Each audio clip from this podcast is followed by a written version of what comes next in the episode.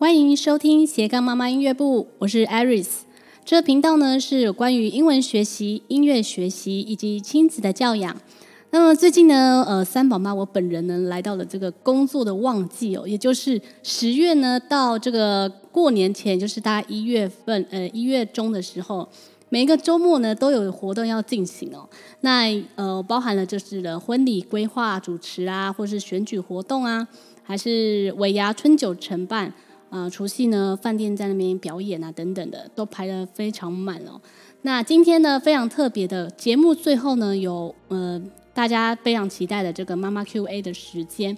那现在呢，虽然疫情还没有过去呢，但但是呢，大家办活动的这个热情呢，我已经觉得有慢慢的回温回转了。那也有在规划呢，十二月初呢，想要就计划带小孩呢去去这个日本大阪玩大概五天这样子，所以会预计到环球影城这样子。但是呢，这个十一月一号就是呃期中考。那呃，像是职业妈妈呢，除了要呃忙工作呢，还要顾及小孩的功课。我相信呢，全天下的父母都是呃非常辛苦的，尤其是呃像我们职业妇女，在职妈妈们的这个感触一定非常深哦。那在现今的这个社会当中呢，很多的小家庭都是双薪家庭，像我本人呢，就是也从事非常多的呃工作项目。那当然也非常理解妈妈有时候的这个难处与辛苦。那今天呢，非常开心邀请到我的妈妈美女朋友。原本呢是在三立新闻台担任主播的工作，那目前呢是新北市新店区的议员候选人陈乃瑜，乃瑜你好，Hello，Iris 你好，我、嗯、我身边的这一位也是一位美女妈妈，我跟 Iris 一样，我们都是呃职场妈妈，也是一样要身兼工作，然后还有家庭两头烧，所以我非常可以理解妈妈的辛苦，尤其是 Iris 更厉害，她是三宝妈，而且他们家小孩教的超。好好的，没有没有，对，我先介绍一下奶鱼哦。那他呢有一男一女，就是生了哥哥跟弟弟，呃，哥哥跟妹妹。那哥哥呢现在目前是四岁多，快下个月就五岁了。嗯、那妹妹呢现在是三岁半。那也要跟大家聊聊说哦，那在学龄之前呢，我们大家之前呃，像我们家三个是三男嘛，嗯、那以前是怎么托育的？因为以前第一胎还不。还不清楚嘛，就是也不知道什么托育中心啊，在哪里等等的。因为我比较，我比较，我生的比较早，比较早生，所以那时候老大是由呃外公外婆来带的。哦，嗯，对，然后嗯、呃，老二也是一样的模式带。那但是我觉得就是爸妈毕竟还是有年纪啦，嗯，那他们带小孩就是其实小孩是很需要就是体力啊、精神等等的、嗯、都要很好，而且。而且一个已经够累了，嗯、然后男生的体力又超好，所以两个一起的时候就是有点消耗太多阿公阿妈的这个精神，是对。所以在老三的时候呢，我就觉得说，哦，我一定要先送他出去，就是送他去公托这样子。嗯、那时候我就开始去理解说，呃，去了解说，哎，附近有什么地方是可以公共托育的，就是比较呃可以省一些金钱。那又能够就是分担掉呃父母就想要呃就是照顾孩子，然后或者是外公外婆是阿公阿妈等等，就是带孙子这个这个辛苦，所以那时候我就把老三送去我们家我我们娘家附近的这个公托。那公托是他们现在规定是说呃他会托零到两岁的孩子，那所以那时候那时候我们家老三大概是五个多月的时候就就去抽签这样，然后抽签就抽中了。那抽中的话，他就可以让幸运，还有抽中，因为其实很多爸爸妈妈没有抽中。对啊，因为因为其实那个不好抽啦，就是很难抽。一一个班好像才十五十五个嘛，还是三十个？好像一个班三十个吧。就是托幼吗？托幼、哦、公幼的话，其实它呃人数师生比又更小。那如果是以幼幼班来说的话，嗯、那个师生比是一比十六，因为其实像是、哦、呃一比八，我讲错，一比八，一比八，所以就是假设两名老师的话，就可以托十，就就可以呃幼稚园幼幼班就可以有十六个小朋友。那如果是那个小班了之后，小班以上呢，就是呃师生比又不一样。那师生比大概是一比十六，就他就可以 double。那我觉得。嗯呃，公幼跟公托其实都非常的难抽，像是我的两个小孩，嗯，哥哥跟妹妹，其实我们都有去抽公幼，抽得到吗？呃、没抽到，就是没抽到。是，是几岁去抽钱？嗯、呃，哥哥是两岁的时候，因为那时候哥哥他现在快五岁了嘛，他那个时候还没有爆发疫情，那个时候我们就先送去，嗯、要送准备要送去幼稚园，然后呃，要送去幼稚园之前，我们也有去抽公幼，结果我们抽到候补十九。候补十九还蛮前面的，对，大家都说蛮前面，但是十九就是没有，没有就是没有，哦、候补还是候补啊，就是所以是抽两岁专班吗？对，抽幼幼班，哦，抽幼幼班，班嗯，所以两岁专班其实有分哦，两岁专班是在那个公立学校里面的这个两岁专班，对，然后还有一个是俗称的幼幼班，幼幼班，两岁到三岁的幼幼班，对，非常的难抽，很难抽，未满三岁，然后足两岁的这个幼幼班。然后再就是小班，小班也很难抽。对，而且刚才 Iris 有讲到一个问题，就是说，像是你们家老三就是送到公共托育嘛，对不对？对，送到公托。可是目前依照我们现行的法令的规定，我们的公共托育其实是两到三岁可以送公共托育。那小朋友满两岁之后，家长可以展延到三岁。可是展延到三岁是。三岁生日的前一天，嗯，也就是说，假设吼，假设我的小孩，比方说以青青来说好了，我儿子大儿子青青哦，他是十一月十四号生日，我现在曝光他生日，没关系，十一月十四号生日。哦然后，所以十一月十四号生日的话，那他的距离下一次的入学，假设他要上小班，对，中间有个非常长，超过半年的空窗期，对，就是你的小孩要怎么办？对啊，像我们家那时候老三的时候呢，就是他拖到三岁生日前一天，然后他就就只能拜托阿公阿妈带了，嗯，真的很辛苦。对，因为我们那个时候去抽也没抽到，嗯，就是他是如果抽那个等于是小班。是，那如果就算他有抽到小班，可是他在等，对，还要再等大概几个月这样子。嗯、可是几个月的时间，你又要去找说，哎，那到底是，呃，因为如果双薪家庭的话，又要去找托育、找呃私人保姆等等的，那是又是另外一笔费用，或者是要又要请呃长辈帮忙啊等等。那这这边都是双薪的父母需要考量的地方，这样子。其实我们现在的社会哦，已经越来越多的双薪家庭。那我举一个例子来说好了，根据我们内政部的统计，我们现在哦，呃，人口户内的人口数，以我的选区来说，新店、深坑、石碇、平林、乌来，我们的户内人口数只剩下三点多人，也就四个人都不到。那这么小这么小的家庭，三点多人，我、嗯、我跟我先生，像我跟我先生，还有艾瑞斯和艾瑞斯的老公，大家都是两个人要出去上班，那小孩怎么办？真的非常需要像这样子托跟育公共托育的资源，来让我们的小家庭来造福我们的小家庭，让我们可以专心的拼经济，也让我们的小孩有专业的照护、嗯。对，因为这个我真的非常有感，因为。像一个小朋友啊，就是、嗯、其实蛮多人就是不敢再再生小孩，就是只生一个就已经觉得头很大了，然后那个就是还要再陪他玩啊，然后、嗯、然后还要就是白天呃爸妈工作，然后可能阿公阿妈有有些年纪太大也没办法帮忙，然后又生到老二的时候又更更倍感压力，然后又到老三的时候我就觉得。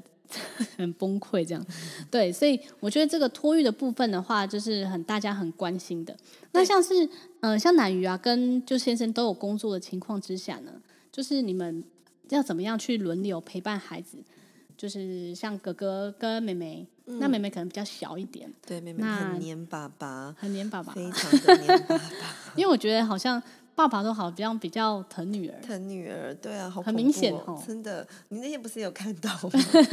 就是如果有有食物送上来，爸爸马上就会把这个食物端去女儿的面前，然后喂她吃。帮我，我老公就是会很哄着我女儿，帮她拍照，很可爱，这样子有没有？然后但是对我儿子就超凶，亲亲亲亲，不可以，就那个差别待遇就是很明显、啊。但其实呃。我跟我先生，我们都是会尽量找时间来陪伴小朋友。嗯，那呃，当然，我现在选举是在投入选举，比较忙，比较忙碌。但是我还是会尽量，如果说我们今天可以早一点回家的话，我就会尽量赶在小朋友睡觉前回家，跟他们说故事。嗯，那呃，在我还没有投入选举之前，我会每天都做早餐。陪他们一起吃早餐。哦、对，那现在当然这个时间比较少，但是如果我早上哦起得来的话，我会很早很早起来，还是尽量做。五点多，我还有半夜叫那个 Food Panda 的那个外送鲜食，就是比方说先把食材先订好，然后隔天套炸，很早很早起来摸黑起来做早餐。然后因为有的时候，因为他们已经吃我做的早餐蛮习惯了，所以在有的时候前，比方说前几天呢，或者是好。我儿子就会说：“妈妈，我想吃你做的欧姆蛋，我想吃你做的热压吐司什么之类的，就，就会觉得说很感动。不行，我明天一定要做给他吃，一定要做给他。感觉有那个孩子的陪，嗯，就是互相的陪伴。对，那我也希望就是说，这是我可以做，我可以做到的，都一定要为孩子做到。”那我晚上的时候，我们也会尽量抽时间陪孩子一起讲睡前故事。我觉得是我们的一个互动的仪式感。嗯、那也希望让孩子可以感受到，就是说，虽然爸爸妈妈都在外面上班，虽然爸爸妈妈工作都非常的忙，但是我们没有忽略他们的照顾。对对对，像我觉得那个，我我觉得我们家那个讲故事很有趣，就是有时候妈妈讲故事都是会照着这个故事的里面的这个剧情来走嘛，然后来来讲那里面的。故事内容等等的，但是给爸爸讲故事的时候，这个结局就会不一样了。哎、欸，真的，哎、欸，我们家也是，哎，我老公也会自己编故事，你老公也是对对对，他也会自己，然后讲讲一讲，讲到后面就会变成不同的结局，这样。因为、我、而且他，我老公他会自己编故事，就是天马行空的那个，就是没有这个故事的，对，没有这个故事，外星啊什么之类，外太空啊什么之类的。一开始我会觉得很烦哎，为什么？因为我会觉得说你就是好好讲不行吗？后来就觉得说，哎、欸，好像。小孩还蛮开心的，对他们还蛮期待的，对啊，对，然后就不同的结局，而且我们都不知道是什么结局，对，然后不同的不同的世界，然后有什么动物啊，什么外星人什么之类的。对，我觉得可能有些妈妈会。这样像我以前一样，就是比较苛苛求，嗯，就是会比较严苛对待爸爸，所以我觉得后来你说你比较严苛对待你们家的长子是这样子吗？不是，会 我会比较严苛的对，就是叫我老公说不能去，哎，怎么样怎么样对小孩。可是后来我觉得这个我这个弹性要再调整。我觉得爸爸有爸爸的方式。哎、欸，我老公也是这样跟我讲，哎，对，但是是他自己主张，他说我有他，他有他自己的教养方式，他自己跟我主张说，叫我不能太对他太严格。对对对，因为我觉得不能阻碍他。但是我觉得，就是因为我老公他真的那个偏心的状况非常的严重，就是对女儿就是什么都说好，然后对儿子就是超级凶，很严格，对不对？我。那个我妈妈前昨天才跟我爆料，我妈妈昨天还跟我偷偷告状，就说那个呃有一天下大雨，然后。我老公要出去外面买水饺，然后我女儿就一直哭着就说：“嗯，我要跟爸爸去，我要跟爸爸去。”然后呢，我我老公就抱着我女儿抱在腿上，然后好好的跟她好好的跟她沟通，说外面下雨很大，爸爸去买水饺，很快就会回来了。然后这样跟她好好的沟通，轻声细语的跟她沟通了十分钟，十分钟，十分钟之后，最后就跟我妈说：“妈，我还是带小桃子一起去好了。”结论是这样。然后我妈就跟我说：“今天如果是亲亲，也就是我儿子。”如果是我儿子吵着说要跟爸爸一起去买水饺的话，一定会罚了，叫他去罚站什么之类的。哇，真的是，就是我觉得那个女儿就是跟儿子就是有这种不同的感觉的，真的很夸张哎。对啊，但是其实儿子也不错啦。但是呃，我我先生也是很想要生女儿，可是就是目前没办法，我已经生了三个男生了，已经无法负荷。你又哥说。如果说他们家生女儿的话，那女儿都不会走路了。对，因为都一直抱着。对对对。那像像南鱼啊，你们家呃，像是呃哥哥妹妹，他们会吵架吗？对他们很吵，会很会。他们好的时候超级好的，就是尤其是我女儿，就是根本就是把她哥哥当成那个偶像，就是她的。Oh. 他哥哥的小跟班，他哥哥的小粉丝，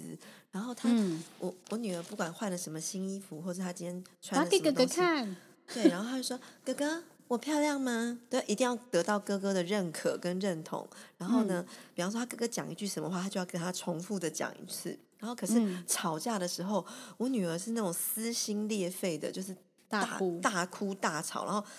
扒他哥哥这样子哦。那哥哥会还手？动手嗯，哥哥其实不太会还手，因为他还手的话，爸爸会生气，所以我就说他很可怜，就是不公平，爸爸不公平，妈妈，但是妈妈很公平，妈妈会我会会问他，我会我会跟他们说，就是说，哎，刚刚发生了什么事情，然后又好好的跟他们沟通的，那我我也会跟他们讲，就是说，呃，我会用我我比较喜欢我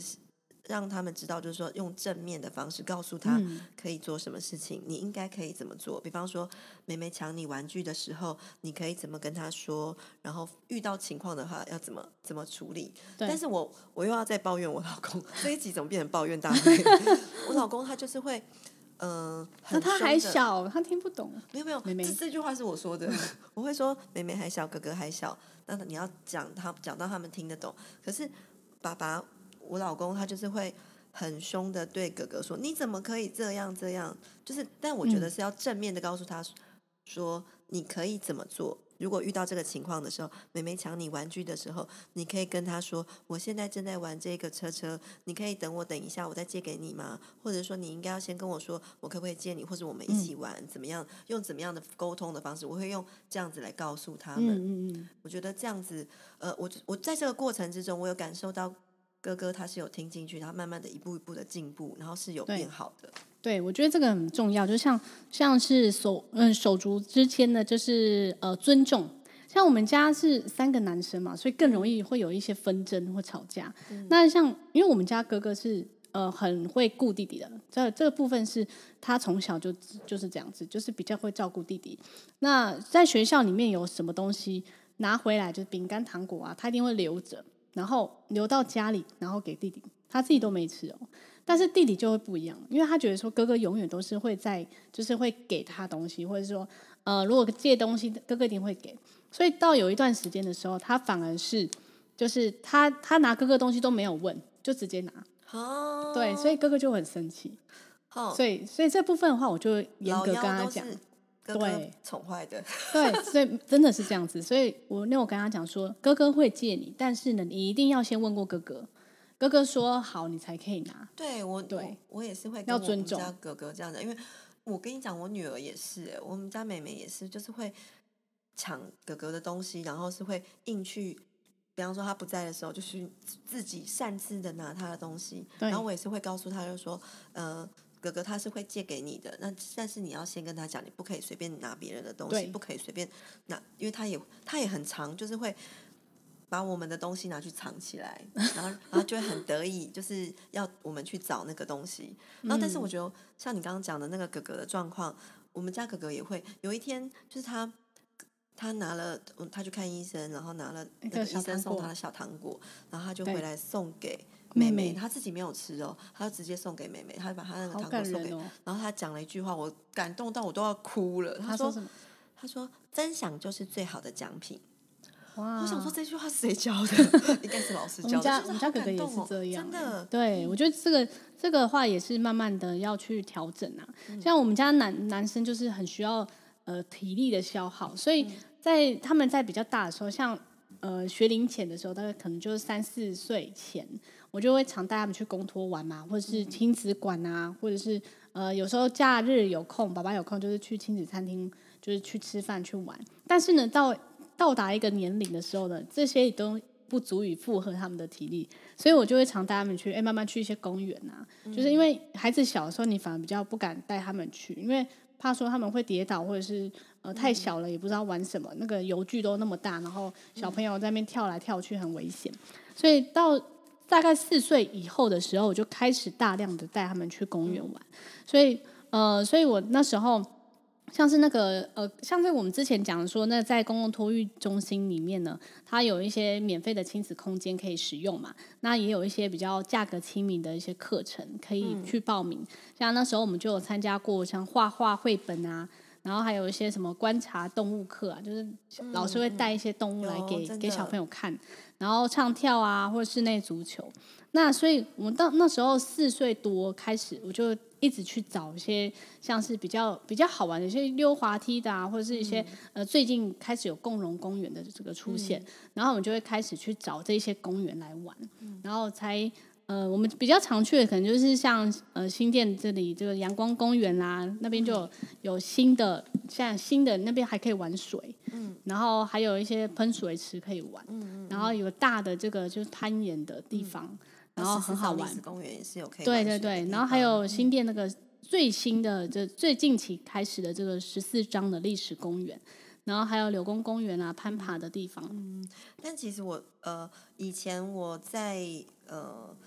小孩子还比较小，还没有去上幼稚园的时候，那时候我也是跨区，但是我是跨区到台北市，因为那时候我就发现我们新北市的那个托育中心还有亲子馆很小，很小，而且玩的很少，很蛮、嗯、我老我要老实说，真的蛮无聊的，就是它可能是一个呃闲置的教室。通常呃，我们那很多都是闲置的教室，然后里面它就是有铺软垫，然后里面没有什么可以玩的东西。嗯、可是我们跨区到了台北市的亲子馆里面，就非常里面很多很东西可以玩，玩具、老师，然后还还有很多很。很有趣的课程，记得那个万华那边有哦，对，万华的那个超豪华的，对对对。我们你刚刚讲那个什么自然动物课有没有？他们有有一次，青青跟小桃就是去那边报名那个不用钱的课程哦，只要报名就可以了。然后他们在看蛇，就是老师带蛇来，对对对，然后很大的介绍，他们就第一次看到蛇，然后还可以去摸蛇。然后他们也会有那个唱唱跳跳的课程，嗯、就他们就是在那个时候学会怎么唱 Baby Shark，怎么跳舞的。哦、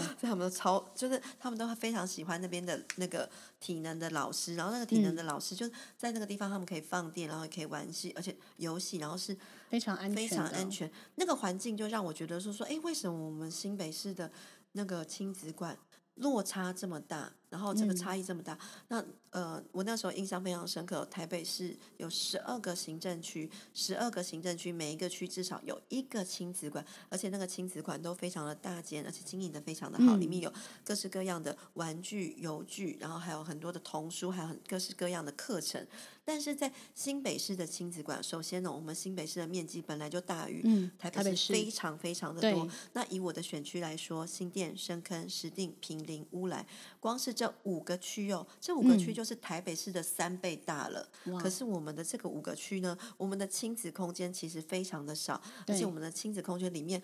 我自己作为妈妈，我都觉得无聊了，更何况是我的亲亲亲跟小涛，我的小孩子，他们会怎么想？然后再加上我会觉得，就是说里面的这个师资跟课程，其实也是。比较少的，然后种类比较少，比比较少，课比较少就算了，嗯、种类也不够多元，也比较少。那没错，小小朋友当然会觉得相当的无聊。那再加上我们的公园，其实我们的公园跟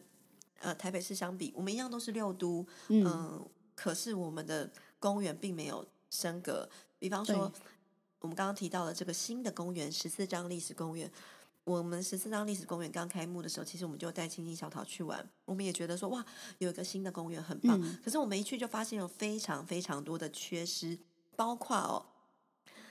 一个新建的公园，嗯、花了七千多万的新建的公园，却没有地下停车场。对，我们那时候就是真的要用违规的，傻眼，傻眼是不是很傻眼？对。然后那个呃。公园的溜滑梯，它不是有个谷仓的溜滑梯？对对对，它的斜度也不够，然后到，所以很多小朋友在溜滑梯的时候会撞到前面一个人，因为他斜度不够，溜滑不下来。嗯、然后另外还有现场的，因为他那个时候才刚完工，刚完工已经开幕启用，可是现场却还有很多危险的这个外露的管线。管子、塑胶管等等相关，其实如果小朋友不小心刮伤、跌倒，都非常的危险。嗯、那甚至呢，这个十四张历史公园，公园哦，它是一个公园，但是没有公厕，它只有两个流动厕所。哦、那想当然了，小朋友对小朋友对我们家长来说是非常不方便。虽然它现场有这个玩水戏水区，可是它的这个呃施工品质可能也嗯有有待堪虑啦，因为那个呃。胖普棒浦玩水的那个棒浦，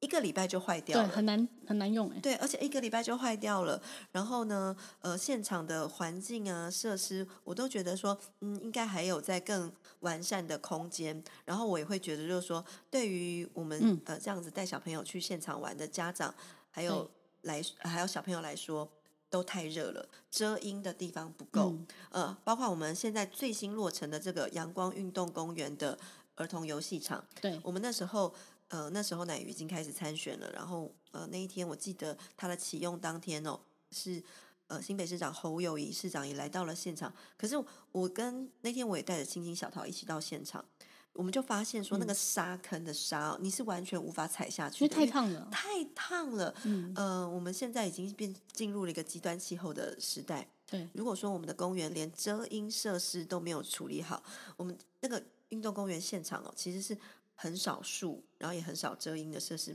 超级热，小朋友会烫伤、会晒伤，然后甚至会中暑，其实这都会衍生到更多的问题。那我也会觉得，就是说，其实我刚刚也讲了，我们我们这边。新北市是台北市的好几倍大，我们这边有非常多的空间，我们有很多的闲置空间，也有很多的空教室。其实我们可以利用这些闲置空间或者是空教室，变成我们的社区内的或者是微型化的，不管是公共托育或者是亲子空间，嗯、甚至是我们的公园。而且我还要发现一个问题哦，就是说我刚刚一直在跟台北市相比，我们台北市它有。公园路灯管理处、公灯处来管理我们的公园，嗯、但是其实新北市没有哎，我们所有的公园都是。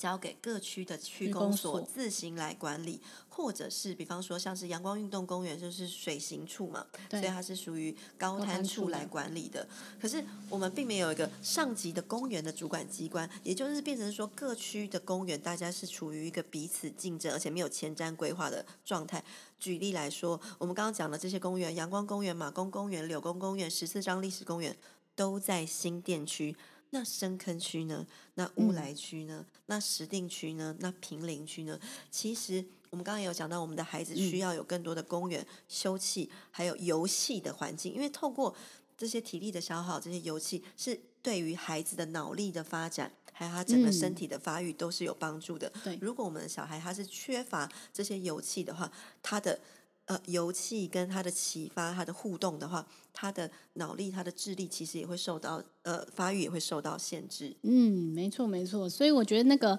像呃，不管是新店区或是新北市区啊，我觉得多一点这个共融公园，真的是对各位家长来说，还有一些小朋友来说，都是相当好的，非常重要。对对对，像呃，现在呢，就是接下来的时间呢，就是。家长的 Q&A 时间，因为呢，像可能我们像职业妈妈回家都已经很累了嘛，嗯、然后或是爸爸可能比较晚回家，可能有些爸爸可能要工作到十点多十一点呢，嗯，对，所以就变成说妈妈可能会多一点时间，可能晚上六七点回家，然后呃就很累了嘛。可是因为小孩是需要爸妈就是陪伴嘛，那如果小孩只要妈妈陪的话，你会怎么办？如果是只要你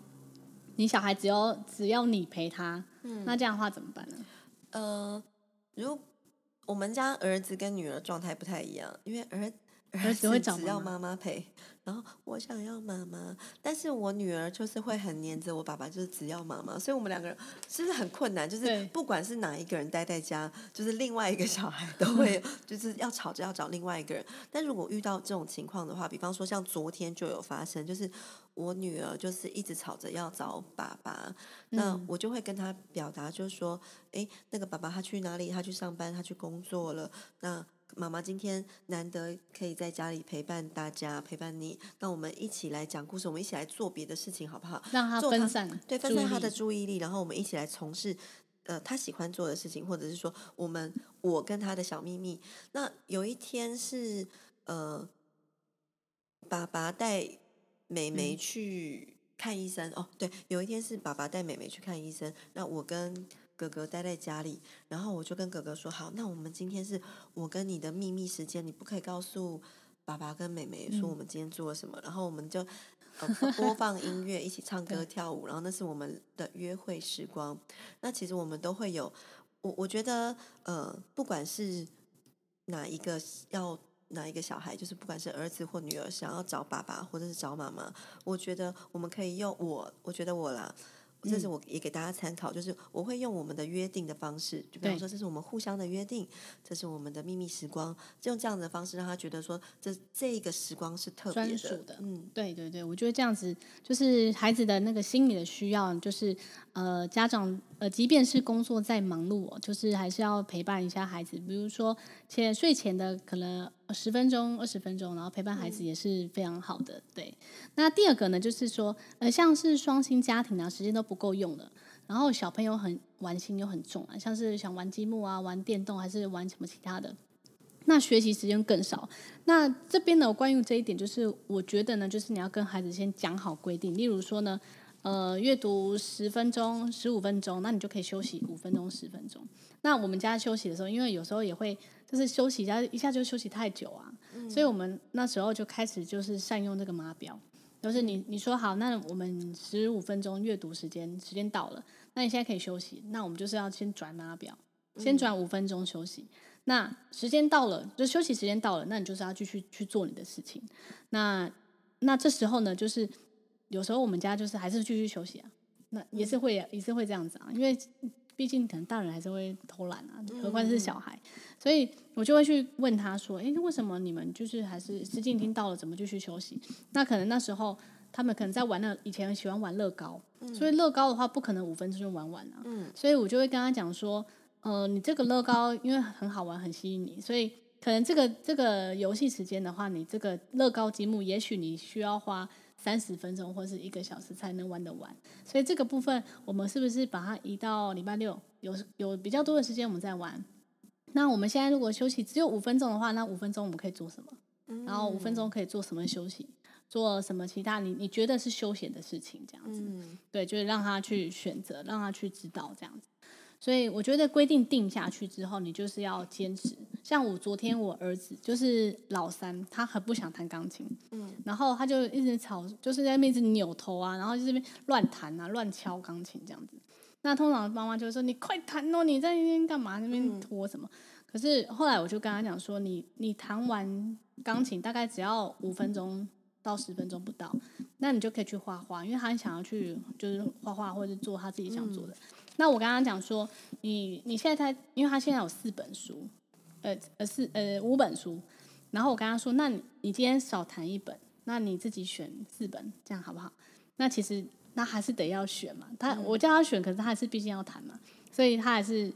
不情愿的选了四本书，然后四本都是选了出来，然后然后一边谈还是一边这边要扭头啊，然后但是 敲啊敲乱敲琴键啊这样，但是我就是等他。等他就是跟他讲说，你还是要弹完，然后你这本弹完，就是中间还是有夸奖他说他弹的很棒什么什么的。但即便他是那一种态度，但是我我觉得我还是要坚持说，我就是要让他弹完做完这件事情，他才能够得到他想要去做的事情。如果你妈妈这时候你就想说啊，算了啦，就是你就去你就去画啦什么。他下一次就是还是用这种方式，嗯、然后来得到他想要的。嗯，所以这个部分的话，就是要家长自己要去坚持坚持，但是不是用坚持没有？对，我觉得要温柔跟坚持，嗯、因为因为如果你是那种很强硬的方式要他接受，嗯、要他要他去听你的话的时候，那他。到最后的结果就是亲子关系会非常紧张。是，我会转达我老公这句话。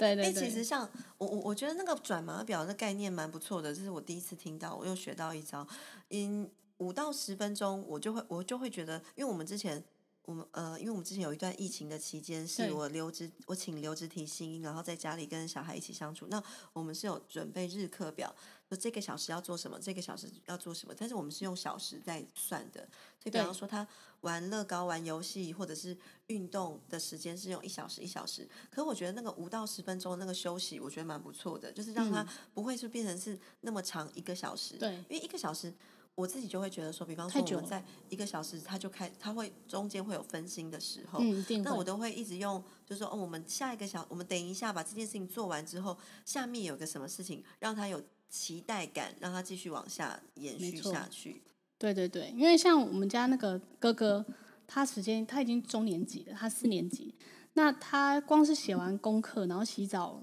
然后睡觉。这个时间他的功课就可能要写两个多小时，嗯，所以他回家了可能是五点，呃五点嘛，然后吃完晚餐可能五点半这样子，然后五点半到可能中间还有一个线上课，也大概五十分钟，然后但写功课时间就是大概一两个小时，所以等到写完全部可能已经八点多，快九点了，嗯，所以就不可能就是还有其他玩的对，所以所以。嗯如果是拖时间的话，那就更把这个时间更加拉长。嗯、所以他又是那种很会拖的小孩。你说老大哦？对，他很会拖。来 所以他那时候一开始没有那个五分钟到底多久，嗯、十分钟到底多久的概念，所以就要从五分钟开始。嗯、五分钟、十分钟，哎，到了你休息时间十分钟到了，你就要去赶快去写写作业。嗯、那如果时间已经已经响了，然后其实他觉得说，哎，我觉得没有到十分钟啊，就是小朋友。对于这种时间的概概念感觉是没有的，所以可能就要先从这个码表的方式来来去去实践，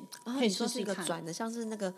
对，像那个番茄钟一样那个，对，像番茄钟，然后它一转的时候，它就有一些颜色，然后它的颜色越来越少的时候呢，代表这个时间已经流逝掉了，这样。跟那个唐凤十五分钟番茄钟对，它就是用那个。对啊，它就是要那个把那个时间提，把事情呢做事情呢提高效率，这样子。真的。对，所以我觉得呢，就是尽量呢大家在家里要维持共读，呃，像我们家中英文大概就共读大概三十分钟。就是各三十分钟，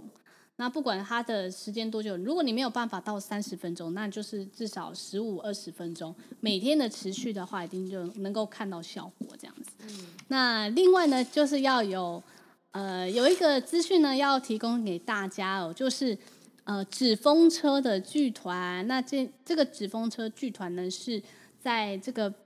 这个礼拜天的十月三十号呢，下午四点半。那会在哪里呢？在新店新北市新店区的十四张历史公园旁边哦。那地址呢是在央北二路跟启文路口。那这个纸风车剧团呢，这个是创办人是李永丰。那他们邀请了一群的艺术工作者呢，希望实践就是台湾需要台湾的儿童剧哦。那他们呢也走遍了台湾所有的乡镇市区呢，让偏远地区。还有鲜少接触艺术活动的小朋友们呢，能够欣赏这个原创的儿童剧。那也欢迎大家呢，在十月三十号礼拜天呢，来免费参与纸风车剧团来到新店十四张的历史公园。那剧名呢是武松爱老虎。那我也会把这个资讯呢放在资讯栏，大家可以去参考一下。那也带给小朋友呢欢乐与无限的想象力。那今天的节目就差不多到这里了。那今天也要非常谢谢南云来到我的节目当中。谢谢艾瑞斯，而且我学到好多。哦 我以前就觉得艾瑞斯他们家三个小孩真的是教得很好。我第一次坐明佑哥的车的时候，我就发现说，哇塞，他们家车好干净，因为我们家车好脏。然后他明佑哥就非常自豪的就说：“拜托，我们家不能在车上吃东西。”然后他，他就是分享说他们家小孩教得很好，他们也非常的自豪。我就觉得好羡慕哦。就是我觉得小从小把那个定定规矩定好，然后就让孩子慢慢这样学习上来，真的就是会比较学到非常的多。谢谢谢谢乃瑜来到我的节目。那你刚才收听的是斜杠妈妈音乐部，我们下次再见喽，拜拜，拜拜。